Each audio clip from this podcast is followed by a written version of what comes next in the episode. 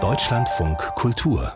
Buchkritik Akon Stoma ist Schriftsteller und Übersetzer aus dem Ungarischen. Dort kam er 1963 zur Welt und als 14-Jähriger ging er mit seinen Eltern nach Deutschland. Und jetzt inzwischen ist schon sein vierter Roman erschienen. Das Haus in Limone heißt er und Olga Hochweiß hat dieses Buch für uns gelesen. Worum geht's? Was erzählt Akon Stoma dafür eine Geschichte in diesem Buch? Ja, es sind erstmal zwei Geschichten, die parallel laufen. Man könnte auch sagen gegenläufig. Im Zentrum aber steht derselbe Mann, Gabriel Berger Anfang 50. Er kommt aus München, ist für ein kurzes Wochenende an den Gardasee gereist, in den Ort Limone, der ja dem Buch seinen Titel gibt, wo er sein Ferienhaus verkaufen will. Und die Verabredung mit dem potenziellen Käufer steht auch bereits. Aber dann ähm, passieren ganz merkwürdige Dinge. Eine Frau sitzt plötzlich an seinem Bett. Sie ist auf der Suche nach ihrem verschwundenen Mann, Liliana. Und weil Berger sich in der Gegend gut auskennt, begleitet er sie etwa zu dem Haus, in dem sie früher mal mit ihrem Mann, diesem verschwundenen Mann, Urlaub gemacht hatte. Berger trifft aber auch zufällig auf eine junge Frau namens Nella, Mitte 20. Die erinnert ihn ganz stark an seine große Liebe Anna, die wiederum ebenfalls verschwunden ist. Und dieser Ersatz Anna folgt er dann im Laufe des Buches ja geradezu hypnotisiert. Aha, also eine Geschichte, Liebesgeschichte zwischen einem älteren Mann und einer jüngeren Frau. Da geht es auch noch um mehr, um was anderes. Ja, dass es um mehr geht, das äh, ist eigentlich von der ersten Seite an klar, denn der Roman beginnt mit einer nüchternen Beschreibung eines Suizids. Ein gewisser Sebastian F. fährt am Ostersonntag des Jahres 2018 mit der Gondel auf den Monte Baldo, um sich dann mit einem Gleitschirm in den Gardasee und in den Tod zu stürzen.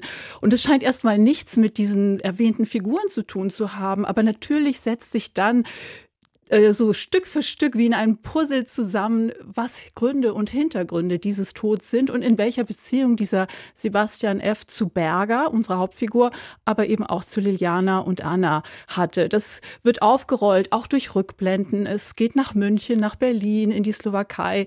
Wiederum von dieser Liliana erfahren wir Erinnerungen an ihre Ehe mit diesem verschwundenen Ehemann. Es geht um Dinge, die äh, ihre Familie betreffen, die scheinbar unverbunden sind mit allem, was Berger wiederum hier widerfährt, bis sich dann plötzlich in einer einzigen äh, ähm, Erzählstrang sich quasi alles verbindet, was wir vorher an so verschiedenen Ecken erfahren haben.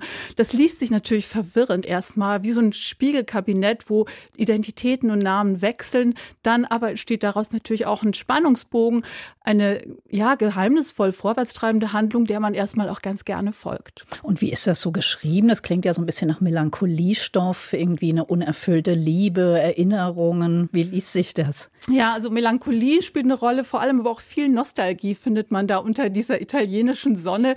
So ein bisschen bittersüß wie in einem Nouvelle Vague-Film. Und den verehrt dieser Protagonist auch ganz besonders überhaupt die 60er Jahre, als Zitat große Kunst und große Gefühle noch kein Widerspruch waren. Der Roman liest sich eigentlich selbst auch so ein bisschen wie so ein Nouvelle Vague-Film. Ähm, Berger ist so ein verträumter Romantiker, einer, der leidet an der hässlichen Welt, wie sie sich uns heute zeigt, der sich in Kunst, Literatur, Musik flüchtet, der die große Liebe absolut setzt. Und die Frauen sind in diesem Buch umgekehrt ganz jung und schön, tragen luftige Kleider, auch wie in so einem Film, und interessieren sich auch erstaunlicherweise für diesen leicht wehleidigen älteren Mann. Berger erzählt in der Ich-Perspektive. Es gibt viele Dialoge mit ihm, also man könnte könnte das natürlich auch äh, interpretieren als so eine Art Selbstentlarvung dieser Figur, die einem nicht unbedingt sympathisch werden muss. Aber mir scheint der Ton auch in den nicht von ihm erzählten Passagen dann doch stark romantisierend. Es fällt einem da auch ein bisschen schwer, Bergers Suche nach Heilung, nach einem Abschließen mit seiner offensichtlich tragischen Vergangenheit so richtig ernst zu nehmen. Also nicht so ganz begeistert klingen Sie. Nee, da ist einfach zu viel Klischee am Werk. Also zum einen auch, was die Hintergründe dieser Geschichte angeht, sehr konstruiert und auch die Sprache tappt leider immer wieder in diese Kitschfalle aller, ich hätte den Rest meines Lebens so darlegen können, umhüllt, umhüllt von Nellas Nähe. Solche Sätze gibt's häufiger. Aber vor allem das Problematisch, das ist das Frauenbild in diesem Roman, das ist wirklich ärgerlich. Also diese männlichen Zuschreibungen, wie Frauen so sind, die treten wirklich geballt auf. Frauen sind also jung, vital oder aber wenn nicht jung, dann aber mindestens schön und auf eine Art abgründig. Es gibt leider ganz schlimme Klischees, was speziell Frauen aus Osteuropa angeht in diesem Buch. Eine Nebenfigur ist eine Italienerin, frustriert, weil sie keine Kinder kriegen kann und die wird mit dem Satz bedacht, man sah ihr nicht an, dass sie schon jenseits der 40 war. Also das ist nicht schön zu lesen. Es ist mir alles einfach ein bisschen zu klischeehaft und leider auch zurückwärts rückwärtsgewandt.